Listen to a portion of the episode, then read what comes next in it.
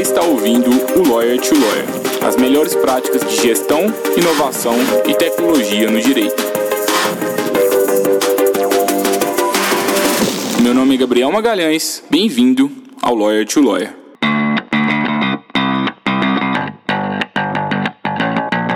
Esse podcast é oferecido pela Free Law, a forma mais segura para que o seu escritório de advocacia contrate advogados online e sob demanda. E eu sei que talvez você nunca pensou nessa possibilidade, mas agora você pode realizar parcerias com advogados especializados em qualquer área do direito, de acordo com a sua necessidade.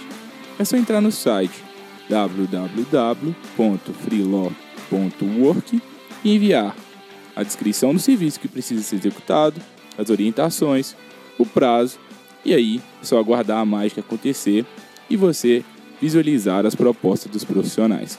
Faça parte agora da nossa comunidade e aumente o portfólio de serviços jurídicos que o seu escritório oferece aos seus clientes. Olá, advogado, olá, advogada, seja bem-vindo, seja bem-vinda a mais um Lawyer to Lawyer da Free Law. Meu nome é Gabriel Magalhães e é um prazer estar aqui com vocês novamente no Lawyer to Lawyer. No episódio de hoje eu tive o prazer de entrevistar o João Guerra. Ele é advogado formado pela UFMG e ele tem pós-graduações em contratos e direito desportivo. Ele trabalhou em escritórios de advocacia e na Falcone, consultores de resultado. Depois, ele foi sócio do App Prova, uma startup que foi incorporada pela Somos Educação.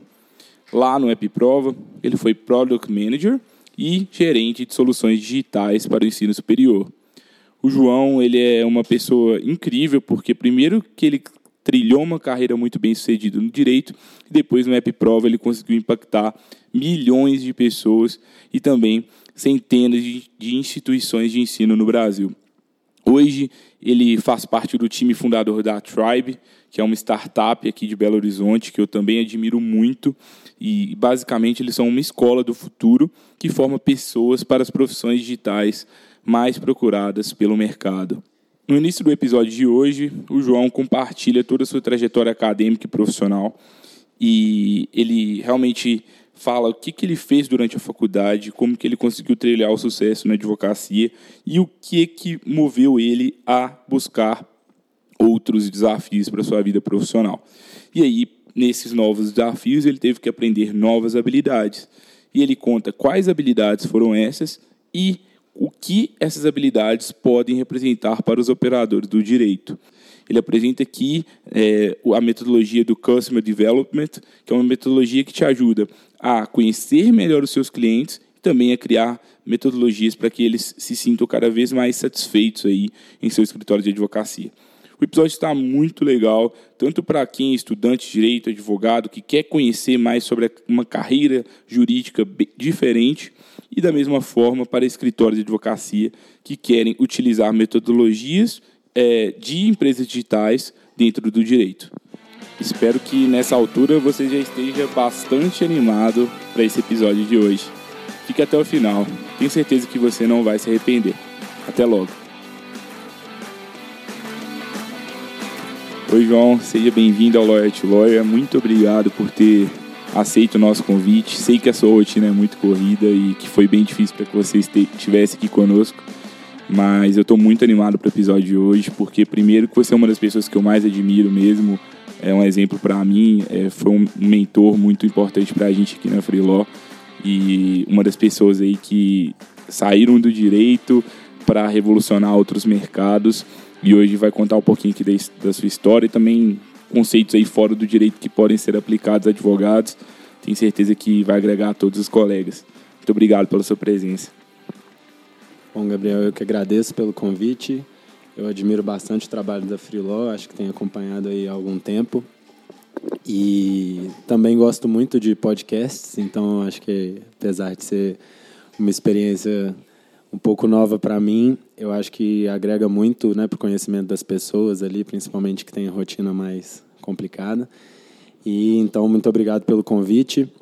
É, espero estar à altura aí do desafio de compartilhar um pouco de conhecimento é, para todos os nossos colegas que nos ouvem aí. Obrigado, João. Como que era lá na faculdade de Direito? Você gostava da faculdade? Por que, que você saiu? Conta um pouquinho dessa trajetória lá. E por que, que você fez Direito também? Bom, acho que quando a gente é mais novo, né, primeiro que a gente tem que tomar essa decisão muito cedo na vida, né, de escolher um curso superior.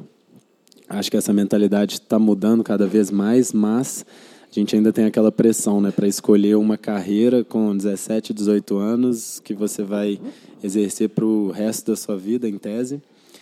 É, e na época eu lembro que eu fiquei entre direito e economia ali, porque as pessoas que eu admirava, os grandes talvez estadistas ou pessoas que causaram algum impacto grande na realidade, né, que a gente lê nos livros de história, etc.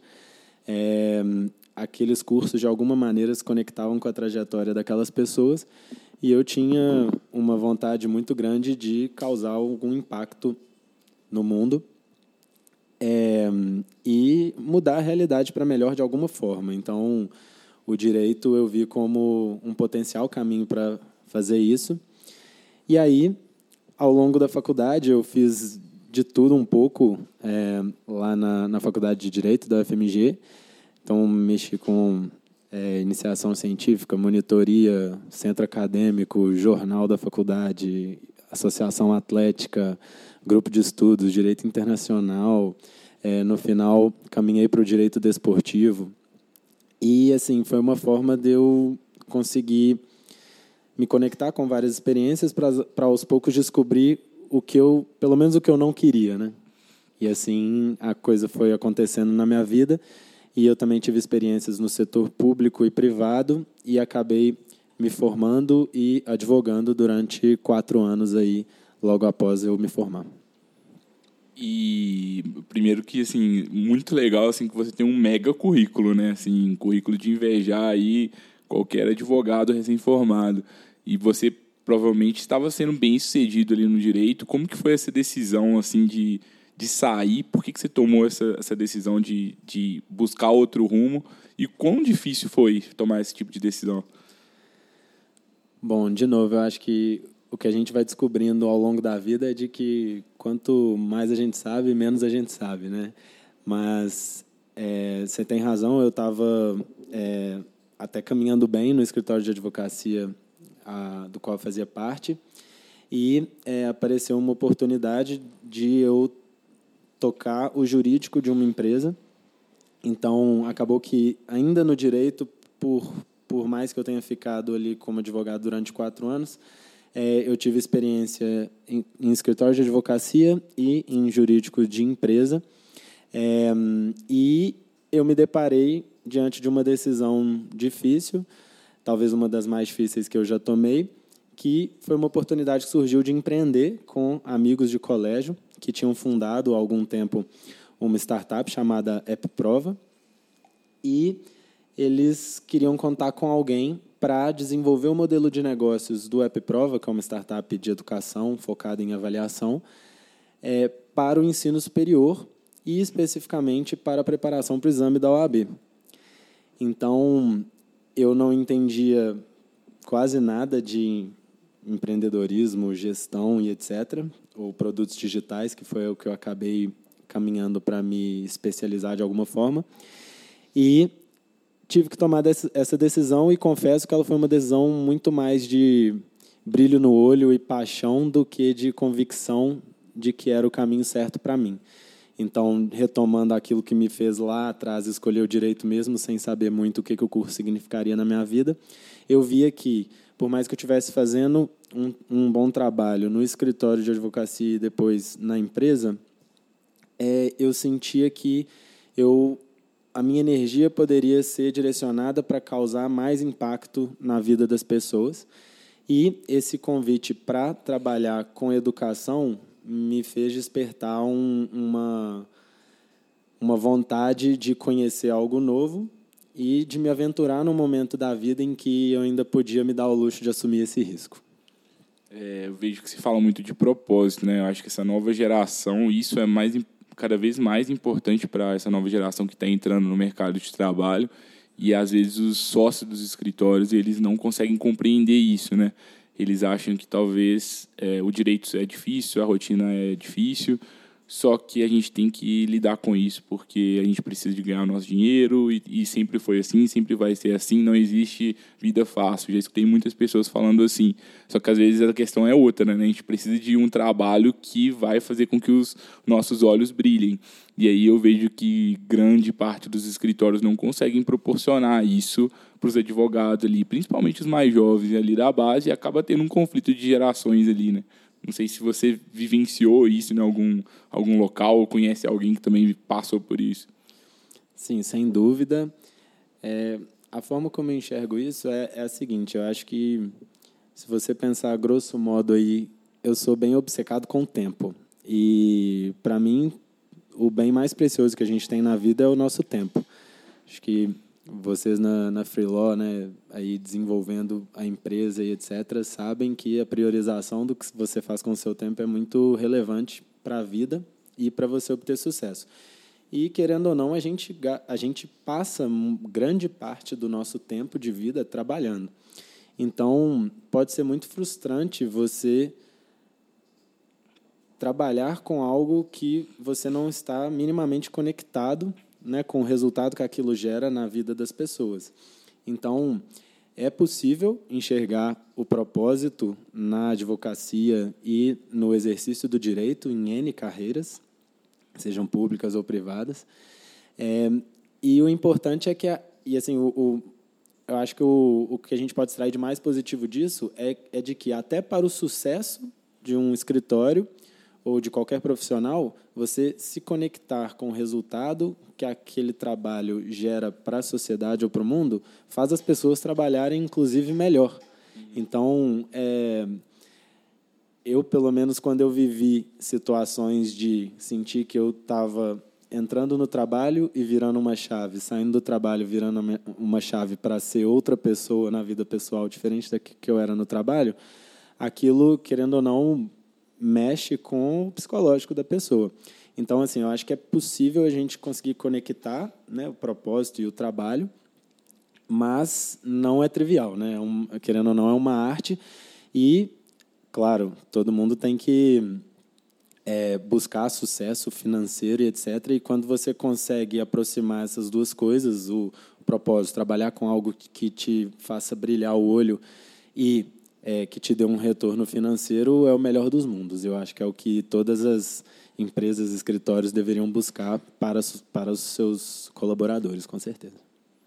Muito bacana. E você então encontrou o seu propósito ali pessoal, né? E para que você alcançasse o seu sucesso profissional, você teve que se aventurar em, em áreas ali que você não sabia, né? O curso de direito não prepara advogados para saber sobre gestão, sobre empreendedorismo. Eu acho que quase nenhum curso prepara é, pessoas para liderarem equipes de produtos digitais como foi o seu caso, né? Como que foi aprender tudo isso? Como que qual foi o desafio? Assim, teve algum momento que você achou que você não ia conseguir aprender e como que você conseguiu é, aprender isso do zero?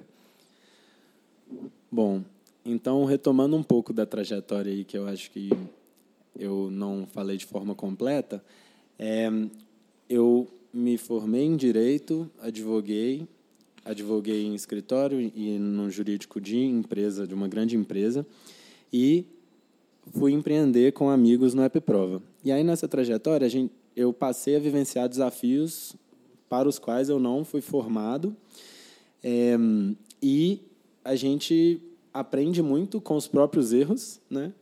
De certa forma, a gente busca aprender com os erros dos outros também, né, em mentorias e etc. E dar cara a tapa, encarar o desafio e aprender e não errar a mesma coisa de novo, né? Mas a gente busca também se capacitar. Eu busquei muito conhecimento, né? Assim, me apoiar nos ombros de gigantes sempre, né? Então buscar o que tem de melhor no mundo sobre aquele determinado tema que a gente estava enfrentando. E assim, é, a cultura do EpiProva na época foi sempre uma a de desenvolver as pessoas e a equipe, porque a gente acreditava na máxima de que pessoas excelentes diante de desafios complexos, elas conseguiriam, independentemente da formação, encarar e se capacitar para é, conseguir solucionar esses problemas. Então, eu passei a trabalhar né, no ramo da educação, empreendendo, e é, o que dava energia para a gente seguir em frente, por mais que empreender seja uma montanha russa e a gente vivencie desafios, os recursos sejam escassos, é, é essa energia de que você está, de fato, levando algo para é, de positivo para a sociedade, para as pessoas, e é, o próprio desafio em si, né? Você resolver um problema, ter a satisfação de, de ver que a empresa está crescendo, que o empreendimento está dando certo de alguma forma, aquilo te dá energia para dar o próximo passo. Muito legal. E agora com toda essa experiência que você conseguiu aí ao longo de toda a sua trajetória profissional, é quando você olha para o mercado jurídico, assim, qual você acha que são os maiores erros assim que os escritórios de advocacia e também que os advogados ali é, que às vezes não são sócios dos escritórios estão cometendo atualmente? Pois é, o acho que uma das principais razões pelas quais as empresas em geral falham, e aí isso a gente pode incluir os escritórios de advocacia também, porque acho que o, o, o advogado ou advogada que resolve abrir seu escritório, o advogado nada mais é do que um, um empreendedor de coragem também, né? É, uma das principais razões pelas quais as empresas falham, as startups em geral também, é por não atender uma necessidade de mercado clara, o que nada mais é do que resolver um problema de fato que as pessoas tenham.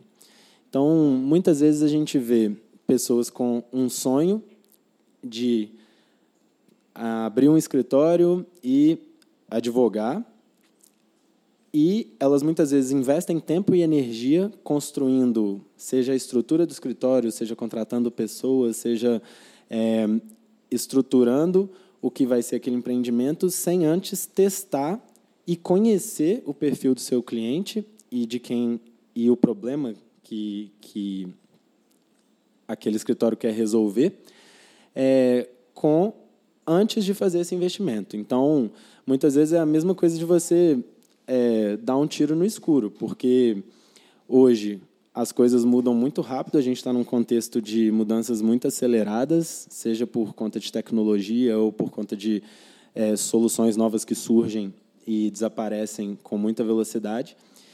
E é, eu vejo como essencial qualquer empreendedor, e aqui incluindo né, os advogados e advogadas, é, terem um conhecimento profundo do seu cliente e do problema, das dores que ele tem, antes de tomar um grande passo e investir mundos e fundos aí para começar o seu escritório. Então, acho que para responder a pergunta, um, um dos primeiros erros talvez seja não realizar pesquisas, entrevistas é, e ter um conhecimento mais profundo da sua persona, né, daquela pessoa que você pretende atender e do problema que o seu escritório está se propondo a resolver. Eu acho que, assim, pegando um pouquinho da nossa realidade aqui na Freeló, é, a gente também já cometeu vários erros, mas é, em um momento específico para que a gente soubesse assim, se a gente estava mais ou menos no caminho certo, a gente teve que ver com quem eram os nossos concorrentes, qual era o tamanho daquele nosso daquele mercado e aí fazer contas. E eu sei que advogados não gostam de conta, eu tive dificuldade nas contas, mas a gente conseguiu fazer depois de aprender. É, mas quando você faz cálculo de tamanho do mercado, você realmente faz pesquisas com, com possíveis clientes para entender se eles possuem ou não aquele problema jurídico que você quer resolver e você também analisa ali se existem muitos ou poucos concorrentes, fica mais fácil de saber se você está aí nadando em um mar vermelho ou no, no mar azul, né? Um conceito aí que muitas pessoas dizem. É, então acho que talvez é melhor se você faz esse dever de casa bem feito, você consegue é, se posicionar melhor e diminuir seus riscos. E aí eu não preciso de mesa de mármore bonita, de cartão de visita, de uma sede própria, pagar aluguel, contratar funcionário, sem eu saber se o, aquele cliente vai ter a dor, né? É, e no, hoje, assim, no mundo, se a gente for ver na contramão disso, as empresas que mais crescem no mundo, elas é, sempre crescem de uma forma mais enxuta, reduzindo o máximo de gastos possível. É, acho que startups, vocês também provavelmente eram assim na época, a gente tem pouquíssimos custos, tudo que a gente faz para reduzir, a gente reduz. E agora, advogados, geralmente, quando abre o escritório, eles já contratam arquiteto, já contrata tudo sem saber se tem algum cliente, né? É, eu acho que isso que você mencionou toca em dois pontos fundamentais assim da vida do empreendedor, que é o foco, né, e o conhecimento do mercado. Então, é, a inovação ela só surge, né, e o sucesso de um de um empreendimento, de um escritório só vem quando você atende um mercado que tem aquela demanda. Acho que principalmente no direito que a gente vê né, um número muito grande de escritórios, salvo engano, aí, gira em torno de 100 mil escritórios no Brasil, e muitos cursos de direito né, e advogados sendo formados é, de forma recorrente, em volumes grandes, é, o escritório precisa se posicionar de forma a atender uma real necessidade de mercado. Acho que soluções tradicionais que é, soluções jurídicas né, tradicionais que às vezes é, obtinham sucesso aí há 20, 30 anos, talvez elas não consigam mais ter espaço nesse mundo em que as transformações são muito aceleradas.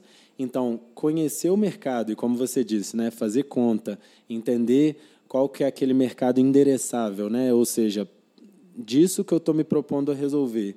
Quantas pessoas no Brasil ou na minha região costumam ter esse problema? Quantos por cento dessas, dessas, desses potenciais clientes ou desse mercado endereçável eu estou me propondo atingir no curto prazo. Fazer essas contas é indispensável para que você, de novo, não navegue num mar desconhecido e, assim como o ponto do foco. E, e aí, eu também eu acho que aprendi isso a duras penas, né? Depois da prova, é, o EPROVA, na verdade, foi incorporado pela Somos Educação, que era, na época, a maior empresa de educação básica do Brasil, e dona de várias editoras, inclusive da editora Saraiva, que é bem forte no direito. É, e eu me vi no desafio de ter que equilibrar a gestão e, obviamente, o desenvolvimento, o processo de melhoria e a obtenção de receita, né, de diversas soluções e diversos produtos e isso, como o nosso recurso, e é sempre assim, né? o recurso é finito, é escasso, é menor do que o que a gente gostaria que tivesse para investir nas melhorias desses produtos ou, ou soluções, é, a gente viu que não conseguia, sem dar um foco, ou seja, tentando olhar para todas as soluções ao mesmo tempo, é, nenhuma delas conseguia melhorar a ponto de resolver bem os problemas do seu respectivo público-alvo. Então, é, eu, eu, imagino que isso seja uma realidade também dos, dos escritórios, porque é, muitas vezes, com receio de perder um ou outro cliente ou alguma coisa nesse sentido, o escritório passa a querer ser muito excessivamente generalista e dar conta de todas as especialidades e o tempo, como eu falei, é um só para todo mundo no mundo, né? Ninguém tem mais tempo que ninguém. Então, é, provavelmente isso pode é, ter a consequência de o escritório não conseguir atender bem aqueles clientes. Então, foco também é fundamental para que você defina um público-alvo, um nicho e, se você tem vontade de expandir, tudo bem, mas primeiro se certifique de que você está resolvendo de fato, problemas daquele grupo de pessoas, daquela especialidade, talvez, ou daquele segmento de atuação, né? porque muitas vezes o próprio currículo do direito, como a gente aprende ele, as, é, as demandas hoje são muito interdisciplinares, né? então é muito difícil dissociar o, o tributário do trabalhista, do empresarial, é, mas com foco naquilo que você faz melhor. E isso se conecta até com né, a proposta de valor da Freelaw, que eu acho bem interessante, que é isso, permite que o, que o advogado e a advogada tenha foco naquilo que ele resolve bem e satisfaça os clientes é, com aquilo que ele resolve bem, e, eventualmente, se uma ou outra demanda, ou que aparecer que é de uma especialidade que ele não domina, ele ou ela não dominam, é, você possa ser conectado a um bom profissional de confiança que possa ajudar em uma demanda específica, sem que você tenha que criar uma estrutura e, obviamente, despender muito investimento e custo é, para manter uma estrutura para atender a todos os problemas. Então, é, no desafio que eu tive, enquanto a gente não tomou uma decisão que muitas vezes é difícil e drástica de focar em uma ou duas soluções diante de várias que a gente tentava equilibrar, a gente não conseguiu engrenar nenhuma delas. Isso pode ser um, um problema. É, é, grande parte dos escritórios de advocacia que falam conosco, eles não conseguem definir esse cliente ideal. Eles falam que vão estar perdendo clientes e que é muito difícil você dizer não assim para algumas áreas e especialmente advogados que, que atuam no interior às vezes eles dizem que assim é impossível. Se eu não for generalista eu não vou conseguir é, clientes aqui para sobreviver. O que, que você acha sobre isso? Bom o que eu enxergo é que as soluções hoje elas tendem a ser cada vez mais é, específicas, detalhadas, eu acho que complexas não é a melhor palavra, mas no sentido de que uma pessoa que tem um conhecimento muito profundo sobre determinada demanda ou problema, ela naturalmente vai ter mais chance de sucesso naquele problema do que outra que detém um conhecimento mais superficial. É, e, de novo, eu acho que tudo entra na questão do tempo. Se a gente tivesse tempo infinito para se especializar, estudar e se tornar um expert de várias áreas, tudo bem, mas isso não é a realidade. Então, é, quando o, o escritório se propõe a ter uma gama muito diversificada e às vezes não tem a estrutura necessária para ter especialistas em, em todas as áreas, é, ele pode estar dando um tiro no pé é, no afã de atender a tudo aquilo que o cliente precisa de forma ampla e restrita. É, e, de novo, falta de foco está nas pesquisas no top 5 razões pelas quais os empreendimentos é, falham. Então, muitas vezes a decisão é difícil, mas é, procurar alternativas para resolver esse problema e não perder o foco é fundamental para que você tenha sucesso. Eu acho que também, no mínimo, você tem que fazer o seu dever de casa antes de falar que não dá para que você foque em uma área específica. É, você já calculou o tamanho de mercado dessa área específica? É, você já calculou o tamanho de mercado de cada uma dessas áreas? Você já identificou qual que é a maior dor ali que você pode realmente resolver? Se você não tiver feito seu dever de casa, você ainda não sabe o tamanho desses mercados para saber se dá ou não para sobreviver neles. Então acho que tudo vem de uma disciplina ali que grande parte das pessoas não tem, e eu sei que grande parte continuará a não ter, porque é difícil executar tudo isso na prática. A gente falar de definir o cliente ideal, falar de foco, falar de encontrar um problema é fácil, mas encontrar de verdade é difícil. E é muitas vezes é contraintuitivo, porque se a gente é, cria um portfólio, por exemplo, do, do escritório, a gente criou aquele portfólio porque a gente acredita que aquele portfólio é o melhor para as pessoas. Senão, a gente, se a gente não acreditasse nisso, a gente não teria criado. Acontece que talvez os nossos clientes eles vão pensar de uma forma diferente. Por isso que é sempre bom que a gente confronte a nossa opinião com a opinião das outras pessoas. E aí são vários dos conceitos aí que eu aprendi, inclusive, com você e com outros professores, né, é, sobre o Customer Development e algumas ferramentas que, que ajudam a gente a entender de uma forma mais profunda é, os nossos clientes. Pois é, você citou essa metodologia que realmente ela mudou a minha forma de pensar é, soluções digitais e é, negócios de uma forma geral e acredito que ela possa ser aplicada à realidade dos escritórios também. É, a gente costuma falar que a gente precisa sair do escritório. Então, assim, o que, que isso significa?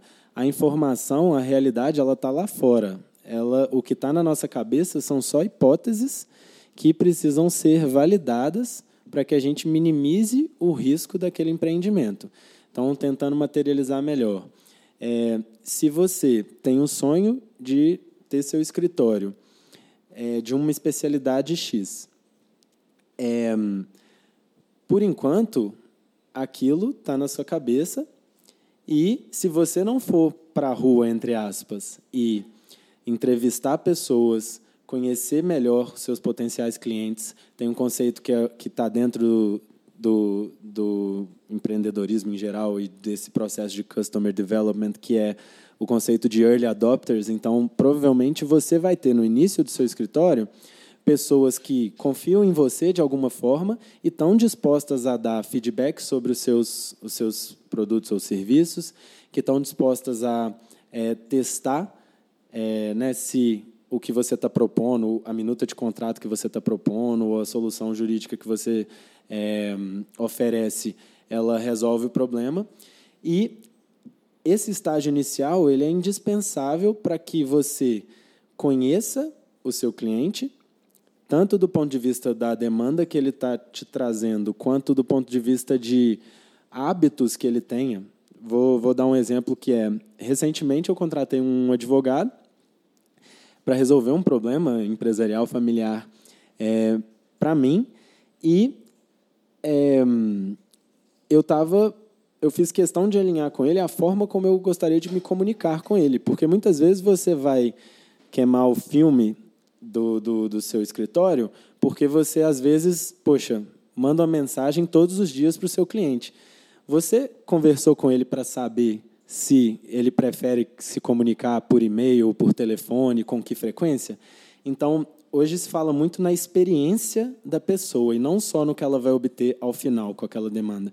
E ter uma boa experiência é, é essencial para que aquele boca a boca positivo seja gerado, né? para que ela te indique para outras pessoas, porque você resolveu um problema e a experiência de ter aquele serviço prestado foi boa no geral. Então, acho que vai muito por esse, por esse lado.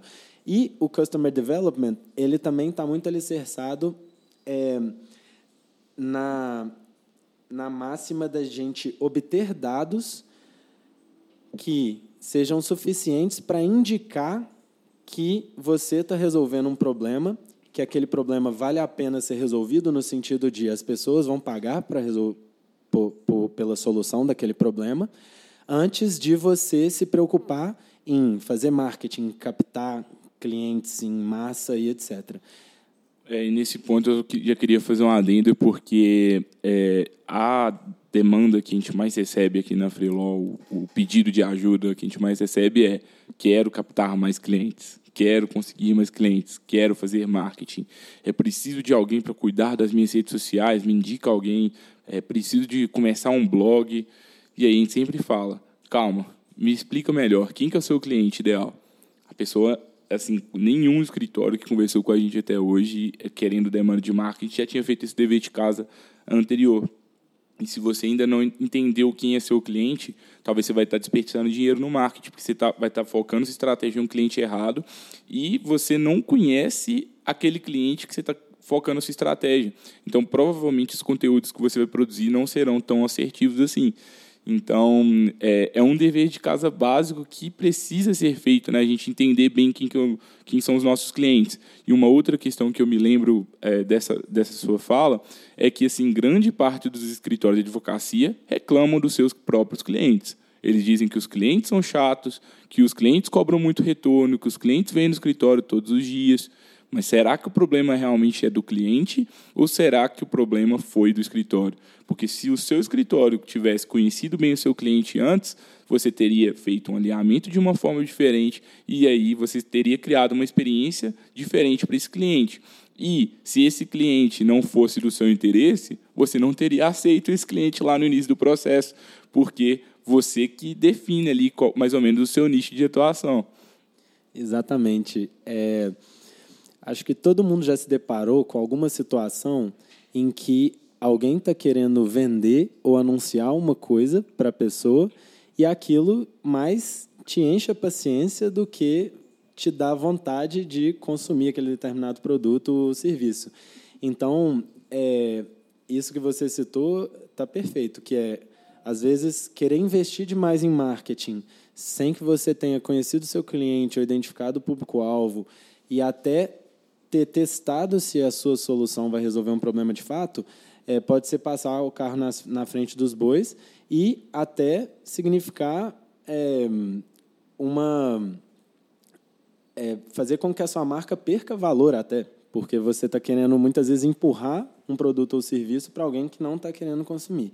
Então, acho que esse entendimento da necessidade e que ele vem muito com ferramentas que o Customer Development traz, que é de entrevista para entender a realidade daquele, daquele cliente, é, em que redes sociais ele está, é, o que, que ele valoriza, o que, que ele não tolera, para tudo que está no entorno daquela sua persona ser levado em consideração na hora de você desenhar a sua solução, que, querendo ou não, vai ser a experiência que ele vai ter. É, o João, será que você podia dar um exemplo assim de uma possível entrevista que algum colega advogado ou advogada poderia fazer assim com seus clientes? Bom, acho que um, vou começar por um dos maiores problemas que pode acontecer, tá? Muitas vezes as soluções é, no direito, né, soluções jurídicas ou é, a demanda que um cliente vai trazer, ela não tem uma solução rápida, né? Seja na parte consultiva, na contenciosa, muitas vezes ela não vai vir imediatamente. Então, é, o, o que eu enxergo que pode ser um problema grande, e nada mais é do que é, um problema que está ligado à comunicação também, que é, eu posso demandar a um escritório um, um determinado serviço e, depois de meses, até ano, o escritório entrega a solução, seja a conclusão de um processo, seja um parecer, seja um contrato, e ele ficou esse período todo sem ter nenhuma interação, ou muito pouca interação com o cliente, é, para obter feedbacks sobre se ele estava indo no caminho certo.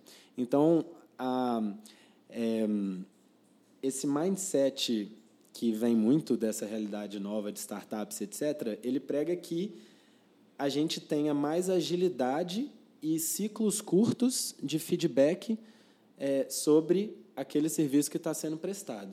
Então, acho que a primeira coisa seria isso. Você, é, com os clientes atuais, por exemplo, não deixar de ter conversas periódicas, na, obviamente na medida da disponibilidade desses clientes, que tentem entender o que naquela jornada de interação com o seu escritório, é, ele está indo bem ou não está indo bem, para que você possa fazer mudanças ao longo da jornada.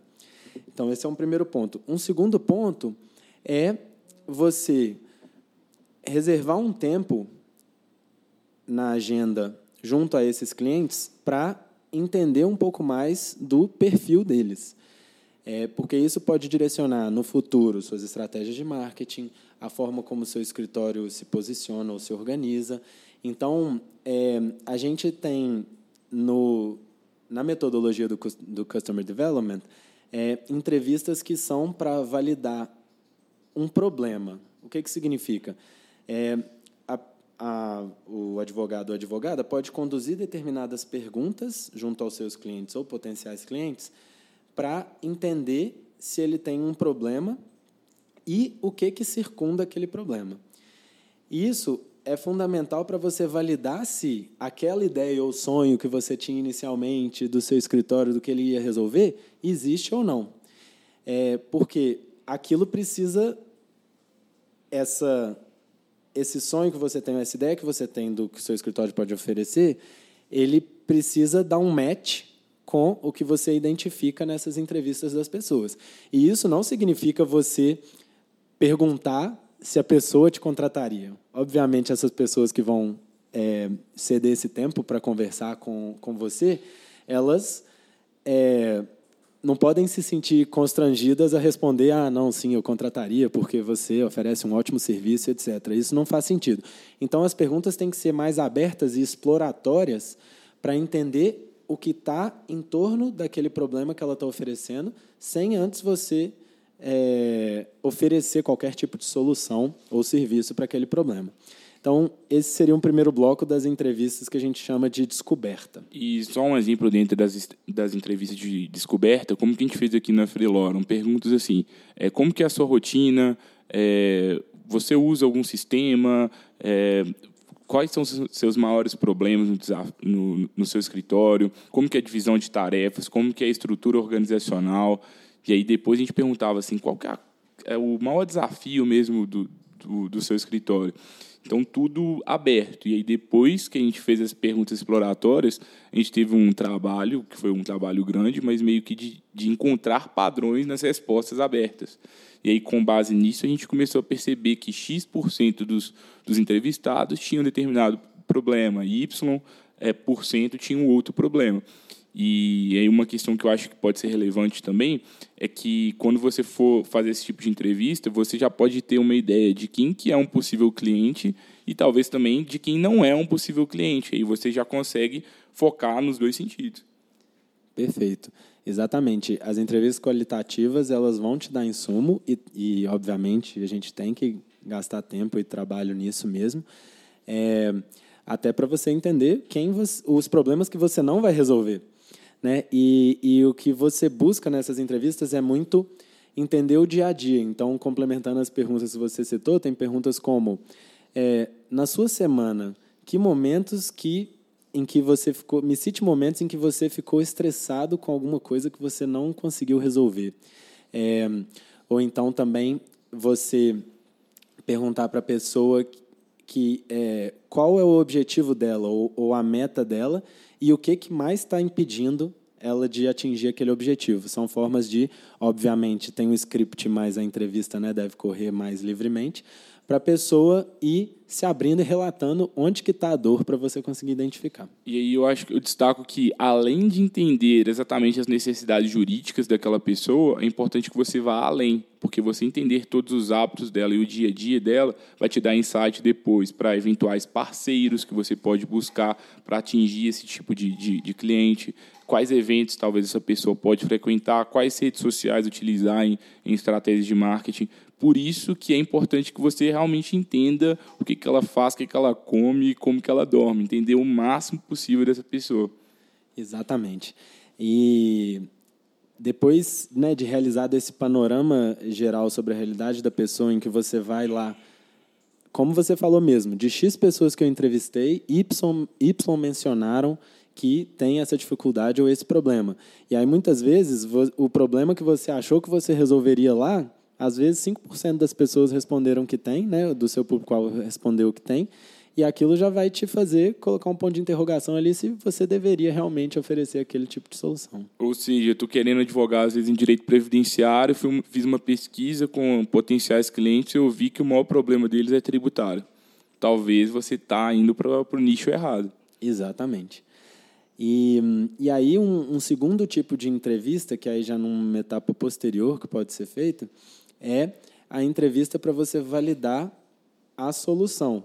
Então, essa primeira entrevista exploratória é para você entender melhor o perfil daquela pessoa e depois fazer esse match do que você está pensando em se propor a resolver com uma dor que é existente ou não, né? Você validar se aquela dor, aquele problema existe ou não. E aí depois na entrevista para validar a solução, ela já traz um pouco do que você oferece como serviço. Então, elas conectam com o que eu falei no início sobre você acompanhar o desenvolvimento daquele serviço e verificar, poxa, essa cláusula aqui desse contrato, ela está adequada à realidade que você está vivendo? Ou essa forma como a gente está conduzindo o processo está satisfazendo as necessidades? Era aquilo que você imaginava no início? E não só esperar que a solução proposta dê errado no final e o cliente termine insatisfeito e você não atinja o objetivo. E eu acho que esse tipo de pesquisa responde uma das maiores perguntas também que os advogados fazem. Vale a pena ou não cobrar por consulta? É, muitos advogados ficam falando que não, tem que cobrar porque a gente tem que valorizar a nossa profissão. Na minha opinião, não é bem assim. A gente tem que entender o que, que o nosso cliente quer ali, dentro da realidade econômica dele, é, e o que, que vai ser mais vantajoso para o seu escritório. E você só vai saber isso fazendo várias pesquisas e também analisando os seus dados. Você tem que ver mais ou menos a taxa de conversão ali de consultas em, em clientes reais. Se grande parte das consultas gratuitas estiver resultando em clientes, está valendo a pena, porque a consulta é uma está dentro do seu processo de vendas ali para o seu cliente. Agora, se não, aí realmente talvez o seu custo de aquisição de cliente está muito alto e é melhor que você mude a sua estratégia. Mas se você fizer esse tipo de validação a cada momento, você consegue desde melhorar o seu processo de aquisição de clientes, como essa parte, mas além disso também você pode é, melhorar o, o processo de comunicação com o seu cliente para fazer com que a experiência seja melhor e aí fazer o que todo mundo mais gosta, né, que é fomentar o boca a boca. Exatamente. É, é, o sonho realmente de todo mundo, né? De ter aquela indicação espontânea porque você fez um bom trabalho. E fazer um bom trabalho nada mais é do que resolver o problema do cliente. Não vai ter uma regra geral que fale como resolver. Eu acho que isso é a especialidade, a expertise que cada escritório vai desenvolvendo. Mas o ponto é, você tem que é, conseguir verificar se aquele problema foi resolvido da maneira que o cliente esperava. E aí entra nessa distinção que você citou bem aí entre, poxa, vou cobrar por uma consulta ou não.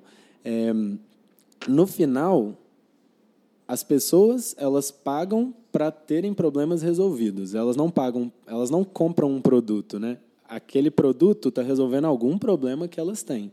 Então, o que eu pago por um fone de ouvido, por exemplo, ele, eu não estou pagando para o objeto em si, né? Eu estou pagando por aquele problema que ele vai resolver na minha vida. Então, é, muitas vezes a consulta como forma de é, entender o problema do cliente e, às vezes, é, já direcionar para o que é a potencial solução, pode virar, na verdade, um custo de aquisição mesmo. Ou, se ela já for em si a resolução do problema, talvez o, o escritório devesse começar a pensar em cobrar mesmo. Legal, é, faz, faz bastante sentido. E acho que o que mais me, me chama a atenção nessa sua fala é que assim o produto final que o seu cliente espera não é uma petição. Ele, a petição é um meio para resolver aquele, aquele problema do, do cliente. Então, por mais que você diga que seu escritório é boutique, atua de uma forma personalizada, escreve as petições de uma forma muito adequada, é, talvez ainda assim você não esteja resolvendo o problema do seu cliente, porque ele espera outras questões de você, ele ainda espera uma comunicação efetiva, ele ainda espera é, mais transparência em algumas, em algumas questões. Por isso que é importante que a gente entenda nosso cliente, porque, sem dúvidas, se você já faz é, é, o básico, que é muito importante, que tem que ser feito, que é efetivamente as, as, atividades jurídicas, você já está um passo à frente de todo mundo. Mas só com isso, talvez, você ainda terá problemas com os clientes. Perfeito. Acho que isso que você mencionou toca num ponto, numa frase que eu gosto muito, que é de um também é, um grande conhecedor aí do mundo do empreendedorismo que chama Ash Maurya, que ele fala que você deve amar o problema e não a sua solução. Né? Às vezes o, o advogado ou advogada pode estar extremamente apegado àquela petição maravilhosa que, que é, ele ou ela escreveu com né, todos os, os requintes, mas não resolveu o problema do cliente. Ele vai indicar quem? Ele vai indicar o escritório que tiver de fato resolvido com a solução que tenha é, trazido a melhor experiência para ele e no final resolver o problema. Muito bacana, João. Episódio bem completo aqui, né? É, tivemos a oportunidade de conhecer que sua trajetória é, profissional e acadêmica lá desde o início. É, e assim, talvez sair do direito não, não é tão ruim assim não significa que a gente sempre tem que continuar, né? Acho que fica o alerta aí para os colegas advogados que eventualmente estão insatisfeitos. Por que não buscar outras áreas? Pode sim fazer sentido. E, da mesma forma, por que não buscar conhecimentos fora do direito para estar para estarmos aplicando dentro do direito? E isso é uma tendência cada vez maior em todos os mercados. E tenho certeza que se você não quiser deixar que o seu escritório morra aí nos próximos anos, você tem grandes é, referências aqui nesse episódio para aplicar já no, no seu escritório a partir de amanhã, se você quiser. Você tem mais algum recado final, algum conselho? Bom, eu acho que o que eu, o que eu diria aí é que eu enxergo uma similaridade muito grande, né? Como eu falei no início, entre o empreendedor ou empreendedora e quem se propõe a, a advogar. E é necessário muita coragem mesmo, resiliência, mas conhecer o seu cliente e ter foco é fundamental para que você obtenha sucesso em qualquer das áreas.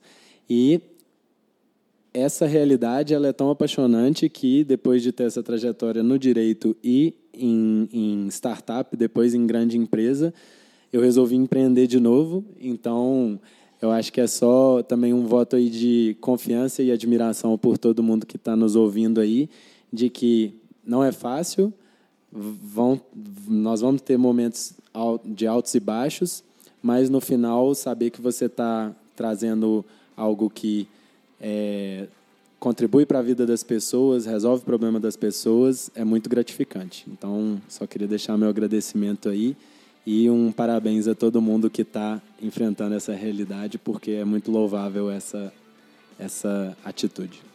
Muito obrigado, João. Obrigado, colega advogado, colega advogada que nos escutou até o final.